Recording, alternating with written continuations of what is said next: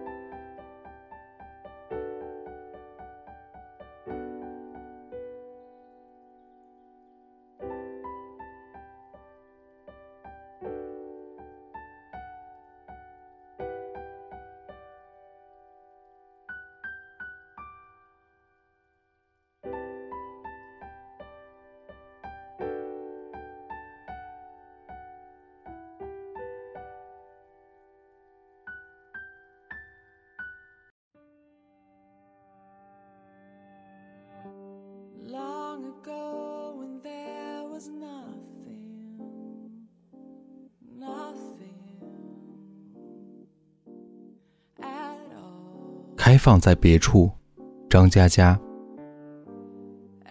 表白是门技术活，有人表白跟熬汤一样，葱姜蒜齐全，把姑娘当成一只乌骨鸡，咕嘟咕嘟小火炖着，猛炖一年半载。有人表白跟爆炒一样，轰一声，火光四溅，油星万点，孤注一掷，几十秒决战胜负。说不上来哪种一定正确，熬汤的可能熬着熬着永远出不了锅，汤都熬干了；爆炒的可能油温过高，炸得自己满脸麻子，痛不欲生。表白这门技术属于一把钥匙开一把锁，就像我们高中常做的连线题，你最好别连错，在喜欢豪迈的女生面前装鹌鹑。在心思玲珑的女生面前耍计谋，在自命清高的女生面前充大款，在魂系豪门的女生面前演文青，在缺乏父爱的女生面前卖童真，注定都是成功率不高的。我的大学室友大饼看中了对面女宿舍的黄英，这姑娘平时不声不响，逢课必上，周末带着小水瓶。去图书馆看书，日升看到日落。大饼观察几天，决定动手。我整个晚上都在劝说他，意思谋定而后动。那姑娘长相清秀，至今没有男朋友，背后一定有隐情。咱们要不策划个长远规划什么的？第二天，我去陪人喝酒。回宿舍已经熄灯，发现几个哥们都不在，找了隔壁兄弟问，说他们在宿舍楼顶。我莫名觉得有些不妙，隐隐的也很期待，赶紧爬到楼顶。几个赤膊的汉子以大饼为首，打着手电筒，照射对面黄英的宿舍窗户。还没等震惊的我喘口气，他们大声唱起了山歌。这里的山路十八弯，那里的黄莺真好看。天生一个黄妹妹，就要跟大饼有一腿。大饼哥哥是穷鬼，跟那黄莺最般配。我一口血喷出来。这种表白不太好打比方，就像厨房里有人在炖汤，有人在爆炒，突然有个傻逼冲进来，抢了个生肘子。就肯。这次失败在大饼浩瀚的历史中，只能算沧海一粟。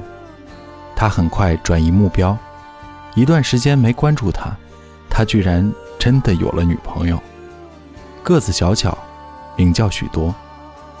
许多对他百依百顺，贤惠优良，让兄弟们跌破眼镜，非常羡慕。大饼得意地说：“这是黄英的室友，你说巧不巧？”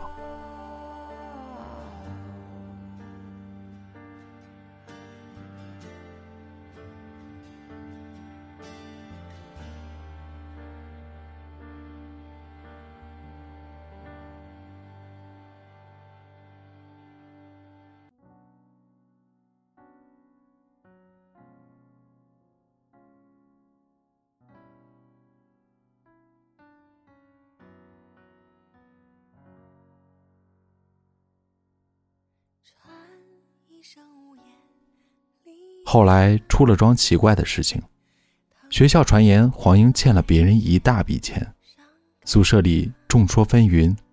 比较权威的讲法是，黄英家境不好，受了高中同学的蛊惑，加入了传销组织，当了下线。传销的产品是螺旋藻，绿色健康药丸。黄英给上线交了整学期的生活费，买了一堆。问题在于他必须发展下线，不然无法回收。但他的口才不具煽动性，忙活了半个月一无所获。情急之下，黄英跟班上的女生赌咒发誓，说：“你们交钱给我，一定会盈利。”最后他直接打欠条，假设其他女生收不回成本，就当是他借的钱，由他来偿还。三个女生抱着尝试的念头，就加入了。钱交上去，谁也没能继续发展下线。很快，人心惶惶，大家忍不住拿着欠条找黄英算账。这事儿闹大了，全校区皆有耳闻。黄英哭了好几个通宵，请假回家问父母要钱。让我震惊的是，跟着大饼也不见了。他的女朋友许多，接二连三打电话到宿舍，找不着人，大家不知如何解释，躲着不见他，最后将我推出来了。在食堂，电视机放着《灌篮高手》，许多在对面一片沉默。打的几道菜由热变冷，我一直絮絮叨叨，不会有事的。许多低着头说。大饼喜欢的还是黄英吧？我听说他去筹钱给黄英，我脑子嗡一声。虽然跟自己没关系，却有一种想死的感觉。许多站起来，给我一个信封，说：“这里有两千块，你帮我交给大饼，他不用还我，也不用再找我。”他走的时候问我：“大饼是你兄弟，你说他有没有真的喜欢过我？”我说：“可能吧，我不敢看他，所以也不知道他哭了没有。”后来，大饼没有和黄英在一起，他消失了一个星期，变了模样，隔三差五酗酒，醉醺醺的回宿舍。不再玩表白这个游戏。青春总是这样，每处随便碰触一下，就是痛处。他没找女朋友，许多同样也没来找他。换过大三，换过实习，换过毕业论文，我们各奔东西。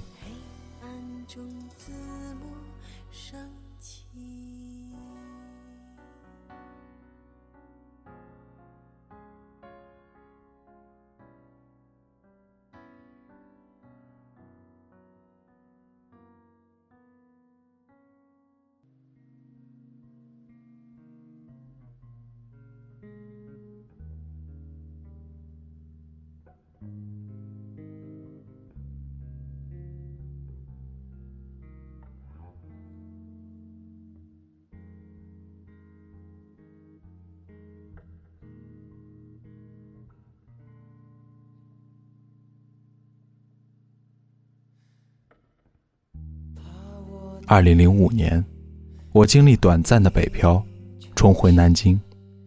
大饼是杭州一家公关公司的总经理，他出差到南京，托我去一家富丽堂皇的酒店吃饭。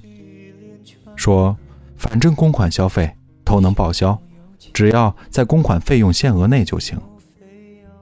几杯下肚，他眯着眼睛看我，说：“猜猜我为什么来这里吃饭？”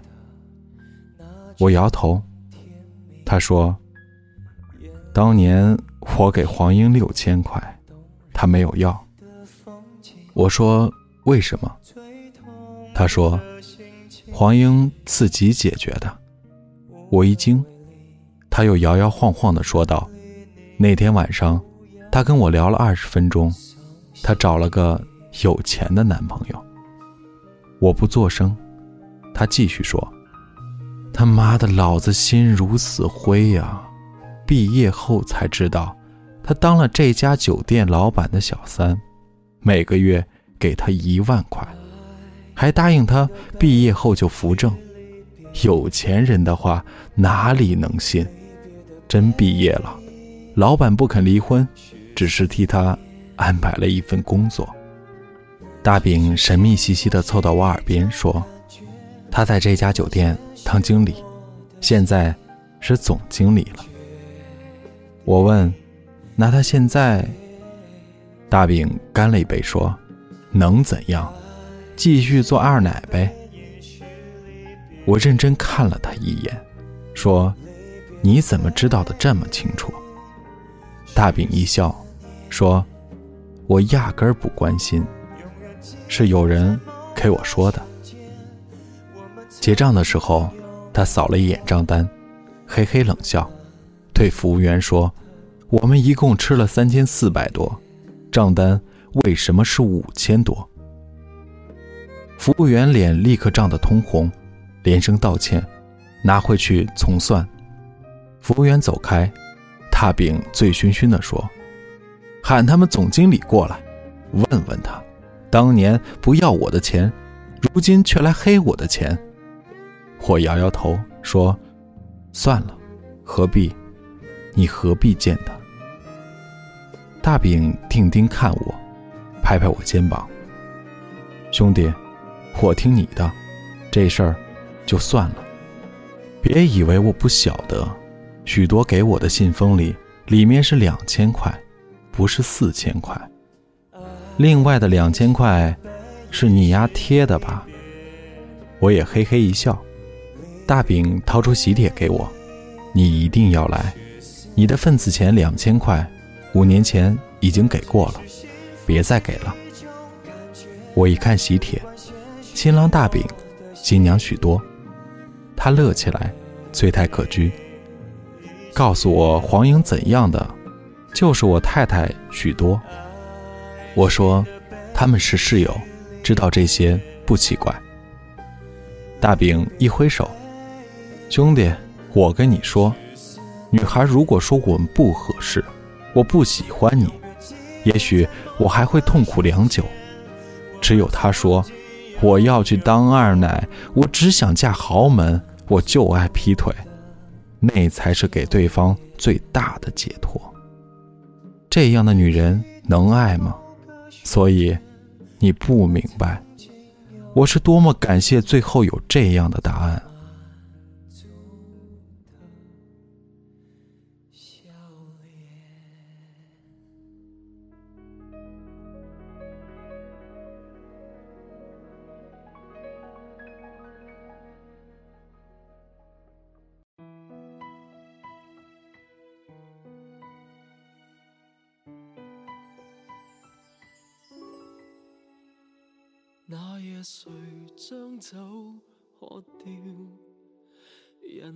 因为表示歉意，酒店送了一张贵宾卡，消费八八折。大饼说自己不在南京，就留给我用吧，填了我的资料。司机将大饼弄回宾馆，我找家酒吧喝了一会儿。我想有机会要听一听大饼和许多。他们亲自讲这个终究美好的故事。第二天，酒店按照贵宾卡资料打电话过来，说为表示歉意，准备了一份礼物。我说礼物就不用了，你能不能告诉我，你们现在的总经理是谁？对方报了个名字，不是黄英。我不死心，说会不会你们总经理换了名字？你想想看，是不是叫黄英？对方笑着说：“我们总经理是个男人，已经做了三年多，就算换过名字，以前也不会叫这么女性化的吧。”两月后，暴雨，赴杭州参加大饼的婚礼，差点被淋成落汤鸡。我看到了许多，依旧小巧乖顺。在叙旧的时候，许多偷偷和我说：“你们去了黄英的酒店。”许多看着我，眼神突然有些伤感，说：“毕业那天，大家喝了好多酒，我哭得稀里哗啦。”黄英问我：“为什么不同大饼在一起？”我说：“他喜欢的是你。”他说：“他现在怎么样？”我说：“跟我一样，一塌糊涂吧。”黄英抱着我，然后。我们又喝了好多。他说：“许多，你要好好的。”我说：“一定会的。”他抱着我一直哭，眼泪把我的肩膀都打湿了。他一边哭，一边告诉了我这些事情，给酒店老板做二奶的事情。许多沉默了一下，说：“其实到现在。”我依旧挺不能接受的，他为什么要选择这么生活？我的脑海里恍惚浮现这么一个场景：柔弱干净的女孩子，在学校广播的台阶上，满身冷冰冰的夜色，倔强地和男孩子说：“不要你的钱，我有男朋友。”然后，他开放在别处，在这处。人们簇拥着大饼，把他推进许多，两人拥抱在一起，笑得如此幸福。不管谁说的真话，谁说的假话，都不过是一张岁月的便签。雨会打湿，风会吹走，他们被埋进土地，埋在你行走的路边，慢慢，不会有人再去看一眼。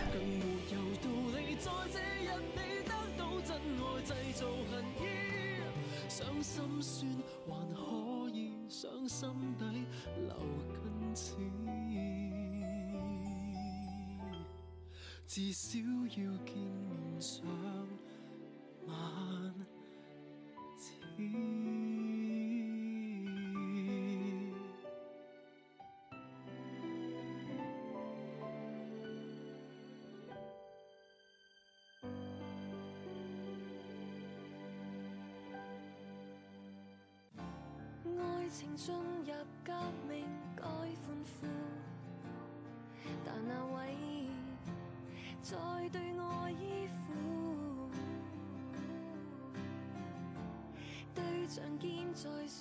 我们走在单行道上，所以大概都会错过吧。季节走在单行道上，所以就算你停下脚步等待，为你开出的花，也不是原来那一朵了。偶尔惋惜，然而不必叹息。雨过天晴。终要好天气。世间与我千万种满心欢喜，沿途竹枝怒放，全部遗漏都不要紧，得你一只配我胸襟就好。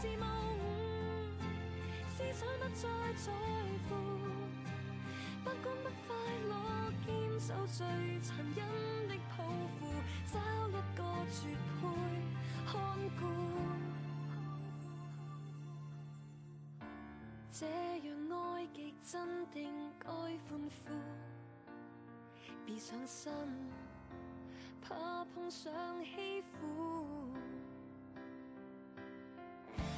对象变在竞争，餐单很丰富，记不起怎么等到安抚。想不想超脱时空？非反初中那年天真得爱意有这个，不惜一切已清楚赋予。